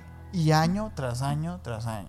Sabiendo que si de todos modos, güey, vas a aceptar, ¿por qué no te ahorras este pedo? Y, y desde enero les empiezas a pagar su aumento salarial anual. Es un, es un desmadre. Y ahí el que sale afectado a, es la- el estudiante. la- a lo mejor a como a nivel jurídico tienen que hacer la huelga, o a sea, lo mejor. la Ah, verdad- esa es otra. la verdad es que desconozco. ya también los sindicatos ahí están. desconozco mucho y no, y no me quiero poner tan, tan así porque la verdad no soy nada experto, en el tema. ahí. Eh, pero, pero sí, o sea, No, pero lo cierto es que el estudiante es el que se lleva la peor parte. sí. Porque yo sí me, a mí sí me tocó ver eh, amigos pues que no, no se pudieron graduar, güey. Porque estalló la huelga y, cayeron sus materias. De hecho, ahorita en el extensible, que, bienvenidos los miembros del canal, hoy retomamos extensible, Así vamos es. a hablar un poquito más a fondo y les voy a contar algunas de las injusticias que yo personalmente viví en la Universidad de Sonora. Están duras. Están bien duras, güey. y No puedo decirlas aquí. pero ya sabes, si tú te quieres ser miembro del canal, aquí en la descripción de este video puedes encontrar el link y le das. Si estás escuchando en Amazon Music o en Spotify, pues vete a YouTube, ¿no? Si quieres saber más de este chismecito, pues ahí está. Pero bueno, te decía, ah, yo, yo tenía amigos, güey, que de verdad la vieron bien mal. Por, por, porque estaban en huelga y no se podían graduar, no, rele- no re- revalidaron las materias, o lo que es peor, pasaban las materias con un examen. Porque pon tú que empiezas tu semestre y dos, tres meses estás muy bien y luego cae huelga Te parte todo. y la huelga se extiende hasta junio, güey, agosto. Todo ese tiempo no fuiste a clases y cuando regresas a la universidad, pues ya son vacaciones. Entonces lo que, te- lo que hacen muchos maestros es que te dicen, ¿sabes qué? O sea, pues yo tengo que entregar calificaciones, te pongo un examen, que es una pendejada el examen, güey. Lo haces y ya sacaste 10. O sea, igual no, ni lo califica prácticamente. No, o sea, es- es- estamos ahora sí que eh, haciendo burocracia nada más, güey. Cuando estamos hablando de la educación, de profesionistas. Yo me gradué. ja, ja, Ajá. Es la que le voy a contar. Yo me gradué y había personas en mercadotecnia que no sabían hacer una presentación en PowerPoint. Sí. En los noveno semestre, güey. O sea, ¿cómo es posible? Sí, o sea, es algo elemental en esas, en esas eh, áreas. O sea, Sí, si eres mercadólogo, comunicólogo, este. Todo, bueno, eh, este, este tipo de, de, de carreras exigen que tú puedas presentar proyectos en un programa tan básico como PowerPoint. O sea, la verdad. güey, claro. Si otras carreras los exigen, no sé, seguramente en psicología también lo, lo pidan. Sí, o sea, pero yo digo, por ejemplo, un mecatrónico, ujú. Pues no, no, no es tan necesario que Pero sea, seguramente sabe usarlo. o Pero, sea, pues, eh, güey, es una herramienta. Es como saber usar, Excel, cabrón. O Word. O Word, tienes que saber usarlos, güey. sí, sí, sí. Pero es increíble, ¿no? Son herramientas de oficina, pues Pero me estabas hablando del documental del panzazo, güey. Sí, bueno, me- de que me, me Sí, Me saqué acá de que- Oye, ¿el de panzazo está en YouTube? De panzazo está en YouTube. Está en YouTube si quieren, Véanlo. si quieren checarlo. Es buenísimo. Porque, pues, yo les podré contar del panzazo, pero la verdad es que nada como verlo. Porque Ujú. sí te da, o sea, vi las imágenes y todo, de que son muy impactantes. O sea, de verdad, pues no es común para mí, en lo personal, pues ver a un niño en, en una comunidad rural, ver todo como que la historia de su travesía día a día para ir a la escuela y lo difícil que es realmente para ellos. Eh, todo, todo este tipo de cosas que hemos estado platicando en el, en el capítulo, que, que te quedas, ¿por qué toman estas decisiones? O sea, no están haciendo las cosas más fáciles. No. No las están haciendo más fáciles. Yo traía hay algunos datos de, de cosas que, o sea, no sé, de cómo, cómo eran como antes las, las, digamos que la- lo que implementaban en las escuelas o cómo era lo que se consideraba educación también. Porque no sé si te acuerdes, Mm. traigo este dato de que hace eh, muchos años, seguramente si te acuerdas, creo que tú me, tú me, ya me lo habías dicho. A ver, a ver. Porque a mí no me tocó leerlo. Pero por un tiempo se consideró eh, como materia de lectura para todos los estudiantes de todas las escuelas de México. El libro del mismísimo Carlos Trejo. Sí, güey. El libro de Cañitas. Sí, el Cañitas fue distribuido por la SEP, güey. Por la SEP. No mames. Cañi- pues por eso vendió 6 millones de copias. o Por sea, eso, no por es- eso es un bestseller. Ujú, No, no, no, estamos hablando aquí de. Hubo hay una manita. Ay. Hay una manita de cañitas. Que, que sí. Una cañita. Una cañita. Pero, pero ese tipo de decisiones han pasado durante toda la educación en México. O sea, realmente, ¿cómo esperamos que sí vayan a querer cambiar? Pues realmente. No, que, que ojo, eh. O sea, Cañitas, o sea, se implementó. Pero era entretenimiento. Era entretenimiento. O sea, también estaba Alicia en el País de las Maravillas y así, Sí, pues, sí. ¿no? Los clásicos. Sin embargo, el pedo, pues, es que Cañitas tiene muchos errores ortográficos. Y además malas estamos- palabras. Además, y- estamos hablando de que, que es una casualidad que una figura pública, de aquel momento, Carlos Trejo era una figura pública. Que no lo era hasta ese momento, que no. Según yo, ya. Ya tenía su ya, carrera. ya tenía ¿eh? su carrera. Ah, Porque sí tenía ya años en la televisión y saca, saca el libro y todo eso. Este. Pero sí fue lo que le dio. Sí. O sea, lo que lo catapultó. E- Era lo que, es- lo que lo avaló, güey. Lo que lo consagró. Porque ya no era un pendejo, un personaje. Ahora era el autor de Cañitas. güey, Así es. ¿Sabes? Güey, Y yo me acuerdo que de hecho ese libro en la primaria en la que fuimos no podías sacarlo de la biblioteca a menos que fueras de quinto o sexto de primaria, ¿te acuerdas? Y también la cámara secreta de Harry Potter. Ah, no, man, no me acuerdo. Y también los libros de Ghostbones, de Escalofríos. Ah, Era sí, nada esos, más esos para- me- esos me gustaban. esos Eh, me pero gustaban. era nada más para quinto y sexto, güey. Sí, me acuerdo. Muchas ferias del libro y así. O sea, muy, Uy, muy bonitos sí, recuerdos de esos sí. tiempos. Pero te iba, te iba a contar también Ajá. de algunas historias que, que salieron por ahí en los libros de texto que fueron, fueron un poquito bizarras, ¿eh? Oye, igual, y este capítulo no lleva como nombre el oscuro de la educación mexicana, ¿eh? Los libros de texto se están llevando el protagónico. Este, pero ahí te va. Eh, hay, hay una historia de un niño que se llamaba Emilio. Emilio era un niño que un día se encuentra en, en una mesa de su comedor en, en su casa y por ocioso agarra una, un plato de frijoles eh, sin, pues no lo sabe, o sea, frijoles así en- Enteros. enteros, pero no estaban Cocidos. cocidos, estaban Ah, así, la piedrita. la pues. piedrita del frijol. Ajá. Y Emilio decide que es buena idea para su ocio empezar a chupar los frijoles. Chinga. Entonces pasa a su mamá y le dice, Emilio, deja de chupar esos frijoles, te va a crecer, un- te va a crecer una, una planta en el estómago. Y Emilio pues le tira loco a su mamá y sigue chupando los frijoles. Entonces conforme empieza a pasar la historia, a Emilio le empiezan a crecer, eh, le, empieza, le empiezan a crecer plantas de frijoles por todos los orificios de su cuerpo. Ajá. Hasta el final, ya, ya vemos una perspectiva de Emilio totalmente abordado por las plantas de frijoles saliendo de todas sus cavidades y todos sus orificios. Y así. Esa, es esa- esa historia así nomás. Ajá. Sin ningún... O sea, simplemente como una ah, de lectura. Pero ¿en dónde sale esto, güey? Esto sale en un libro de, de la Secretaría de Educación Pública. O sea, no es una, no es un libro como cañita. O sea, te estoy hablando en los libros de la SEP. Es Ahí un está. cuento, pues. Es un cuento, un cuentito que está por ahí. Eh, de hecho, ahí, ahí, ahí Mike ya les puso unas imágenes de, de Emilio, cómo se ve. La neta sí está bizarro. O sea, la verdad sí te ¿Qué quedas. necesidad la chingada? O sea, parece como de Stephen King esa onda. O sea, no sé, está, está loco. Como Ghostbones. Eso sí era como escalofríos. Ajá, sí, sí, sí. sí. Había otra historia por ahí de, de un de este de un ratón que quiere encontrar su camino a casa. Eh, su camino a casa para ir con su mamá. Entonces, eh, este ratón en un, en un punto se cansa mucho. Y por eso es muy conocida la historia del ratón que se cambió los pies. Retira sus pies para cambiárselos por otros que no estuvieran cansados y sigue caminando. O sea, la historia es muy simple, Mm. pero está bizarro. O sea, como que dices, ok. O sea, como que. ¿Por qué se, se, se amputó las piernas y luego se ¿De, puso de otras? quién eran los otros pies? Sí. ¿Sabes Hay muchas cuestiones ahí que están raras. Sí, sí está raro, güey. Eh, y la otra, la otra que traigo, que yo creo que esta es la más. La más fuerte. Y de hecho, yo creo que se las voy a leer porque la neta vale la pena. Es una A historia. ver.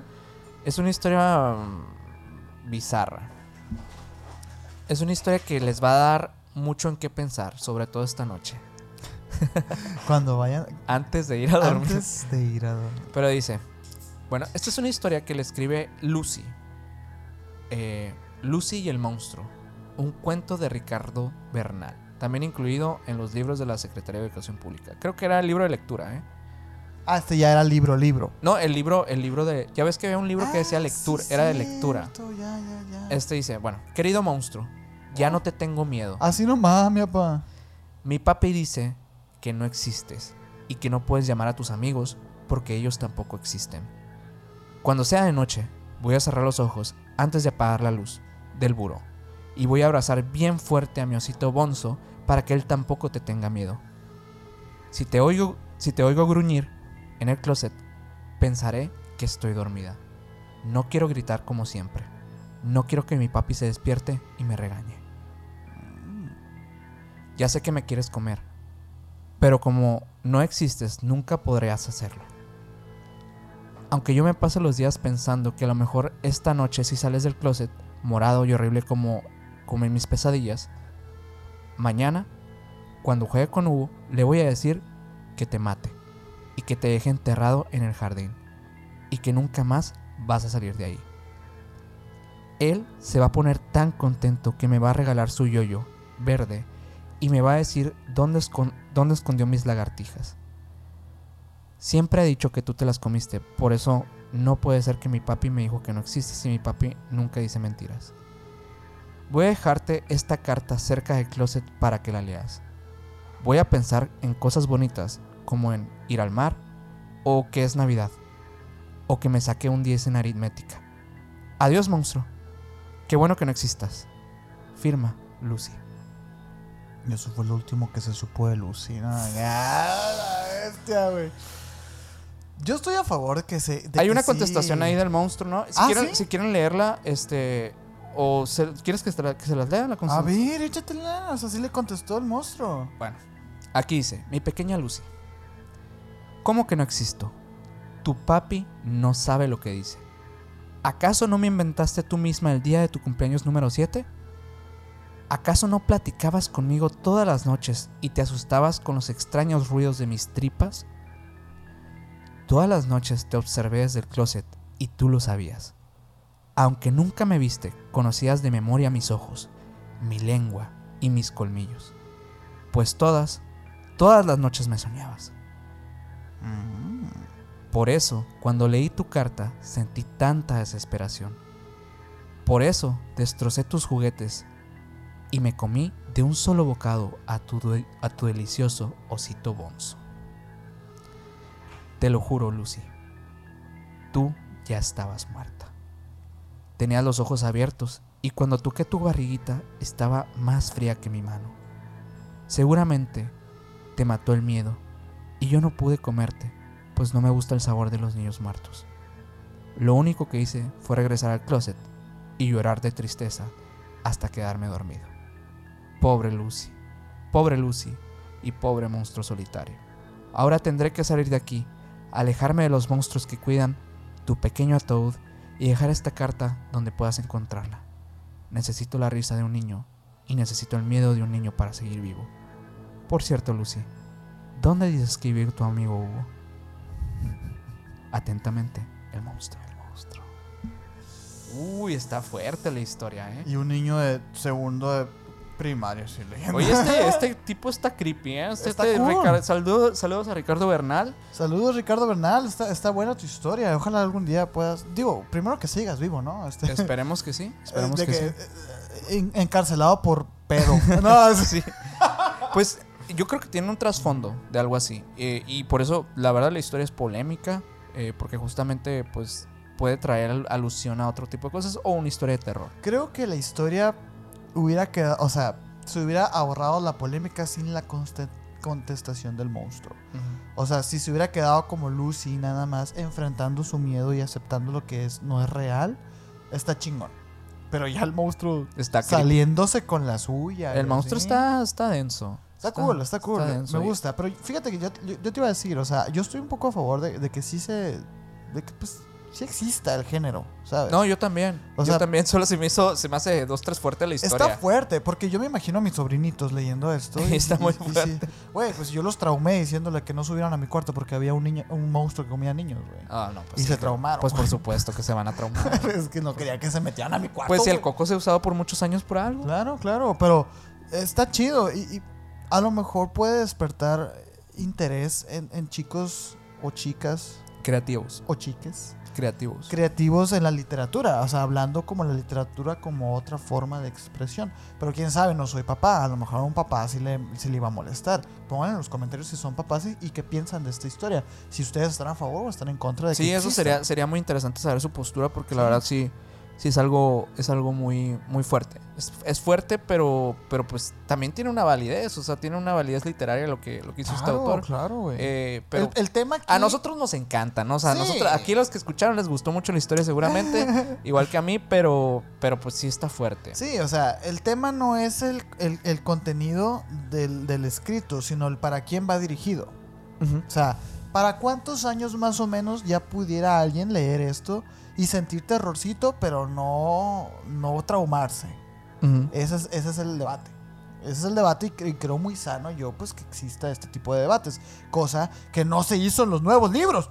no se hizo, no se hizo para nada los nuevos libros. Ese es, ese es el gran problema. es el gran problema. ¿Quieres hablar de la maestra para cerrar? Hablemos de la maestra. Órale, órale. Hablemos de la maestra. Yo tengo. eh, Fíjate que yo me enfoqué mucho más en su detención más que en su vida, porque su vida obviamente pues está llena de de y- de, de caminos de- de subir una escalera jerárquica en el poder y todo esto y la verdad es que no me gustaría entrar tanto Es complejo. Es complejo, es complejo porque hay muchos personajes del lore mexicano de la política que, que la verdad Habría que explicar cada uno. habría que explicarlo y la verdad que ni el caso, pues no. Pero podríamos decir simplemente que el Baster Gordillo, pues ahorita tiene 73, 78 años. Ok. Y dato curioso, está casado con un señor que es 41 años menor que ella.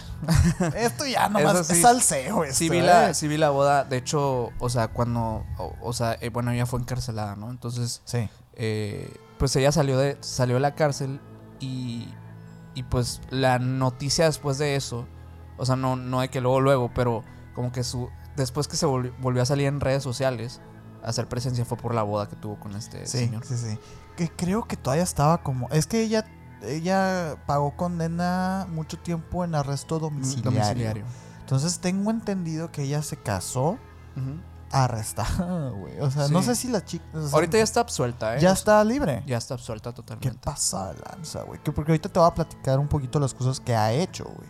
Porque ella, pues, fue diputada, fue senadora del PRI, fue secretaria general de la delegación de Nezahualcóyotl, secretaria general de la sección 36 del Estado de México, que es una de las secciones más grandes del CENTE, pues, de... de- bueno, aparte Del fue sindicato de maestros. del para- sindicato para de maestros, ajá. Aparte que ella fue que directora general de ese pedo, secretaria de Trabajos y Conflictos en Educación Preescolar y secretaria de Finanzas, güey. O sea, Sí, pues.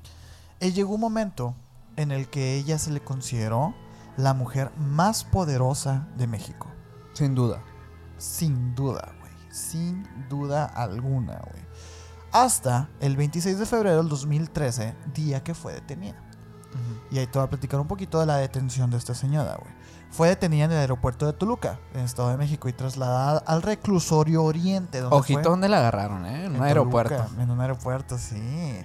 Ella fue eh, movida a un reclusorio pues muy famoso, pues que es el reclusorio Oriente, pues, ¿no? Acerca de su detención, el que se llevó la presea fue Jesús Murillo Caram, que eh, fue la persona que hizo todo este movimiento, que luego también se dieron estas, estas teorías que hablaban, pues de que a ella la habían agarrado como un este chivo expiatorio de la nueva administración del actual presidente de sus tiempos, Enrique Peña Nieto. Mm. Que por eso la agarraron, como para decir, ah, mira, está funcionando, ¿sabes? Pero pues... Y de hecho la agarraron porque Enrique Peña Nieto era de la administración del Partido Revolucionario Institucional, el PRI. Ajá. ¿Y por qué? Por, ella, por ejemplo, de los- desde los 90, desde la época de Salinas de Gortari, que precisamente fue todo este pedo de la brujería que tuvo en esos años. Sí. Lo que ya platicamos en el capítulo de la- del lado oculto de la política mexicana. Exacto. O sea, ya, ya ella hizo algunas trácalas ahí en Catemaco e incluso hasta África, África. se fue la señora. Ah, pues todo eso pasó en los 90s, 2000, pues, ¿no? Se dice que ella ayudó a Felipe Calderón, el antiguo presidente, antes de Enrique Peña Nieto. Yo sé que es un lío, yo sé que es un lío para las personas que no son de México, así que no voy a ahondar mucho en el caso, pero se habla de que ella, al haber ayudado al partido opositor del que ella supuestamente había adquirido tanto poder, por eso es que cuando entra Enrique Peña Nieto la agarran, güey, porque ahora sí que la traían contra ella. Ok. Pero fíjate, esa señora tenía 40 años, güey, trabajando y haciendo de las suyas. Cuando lo, la agarran, se le- es porque se, les había, se le había detectado una, una operación irregular de nada más y nada menos 2.600 millones de pesos. Wow. Una lanita, Es una cantidad absurda. Es una can- 2.000 millones. O sea, ¿Qué? no son 2 millones. No. No son 200 millones. No, son 2.600 millones de pesos que provenían de dos cuentas del CENTE, del sindicato. Los recursos que llegaron a las cuentas de tres personas físicas y una moral, que ah, eso hace ilusión a, a una empresa. Una persona moral en México se considera una, una empresa. Eh, obviamente fueron retirados cuando ya después este, se, se detuvo a, a esta señora y así. Pero se dice que de estas tres personas físicas, pues eran parientes del Baster Gordillo y la, la persona moral, que era la empresa, era una empresa que era de la mamá del Baster Gordillo. Ok. O sea, todo estaba súper ahí, coludidísimo, güey. Quienes, según las autoridades mexicanas, ella no estaba, por supuesto, no estaba autorizada para manejar ese dinero del CENTE, güey. O sea, ella no tuvo por qué haber hecho esos movimientos, porque esos movimientos fueron incautados, sin embargo, eran movimientos que iban de una cuenta a otra, tra, tra, de empresas fantasmas, incluso ah, se iban hasta paraísos fiscales como las Islas Caimanes, Suiza, Suiza o Suecia, no me acuerdo cuál es el de los bancos, pero Suiza o Suecia, no recuerdo cuál es el de los bancos, ahí pongan en los comentarios, pero que son paraísos fiscales, que no existe la extradición, pues, ¿no? Entonces, ya esta señora llevaba Ah, 40 se fue a. Andorra, de hecho. Andorra. Ajá. Puta, Peor. pues a esta señora la agarraron por eso. Y ya. Ella estuvo reclusa mucho tiempo con este eh, arresto domiciliario y así. Pero ahorita en un cortecito que hicimos, yo te preguntaba si tú te sabías chismes de este pedo. Pues realmente, lo, o sea, yo lo que sabía, o sea, era justamente por el capítulo este que hicimos de la política mexicana, o sea, de- del lado Mm. oscu- oculto. Era, era ese tema, pues, de que ella en realidad siempre se supo que, que estaba haciendo malversación de fondos, pues. Una malversación excesiva de fondos, ¿eh? Pero desde años así, de que desde siempre, Sí. desde y siempre. es que ahí te va. Y por- no la cachaban porque la, la mujer era muy poderosa, literalmente, o sea, Es que la cachaban, la cachaban, pero no podían hacer no nada. podían hacerle nada. No, no podían hacerle nada. Y la atribuían a la brujería. O sea, literalmente decían es que cómo es posible porque literalmente el presidente la estaba casando en ese momento, que no me acuerdo quién era. No sé si Vicente Fox, creo, ¿eh? O Calderón. No, me acuerdo. De hecho, creo que fue antes incluso, eh, Oh. que ya la, ya la andaban casando, pero... Echeverría, la- Pero, ajá, algo así. Y se, y se termina... Cuando, cuando fue a África, fue justamente en ese tiempo y cuando le marcan por teléfono y, y era el presidente y le, y le contesta de que... Mi chaparrita, ¿cómo decía? ac- le- un apodo Le acá. decía. Y como que pues le, le habla a toda madre. O sea, ella pensaba que literal dijo, no, ya vale madre. O sea, Ajá, ya ajá. esta llamada es para pues, ya darme cuello. Y todo lo Ya no voy a regresar a México. Todo lo contrario. La ascendieron, de hecho, en ese, en ese momento creo que ya le dieron... este, el CENTE, el la CENTE. sección 38, 28, no sé qué. No, pues mira, de hecho, justamente en el documental de Carlos Loret de Mola, que de nuevo estamos insistiendo mucho, pero es que es muy buen documental. Sí, sí, vayan a verlo, por favor. Vayan a verlo, vayan a verlo. Fue es un gran muy, trabajo muy bueno. periodístico. Sí.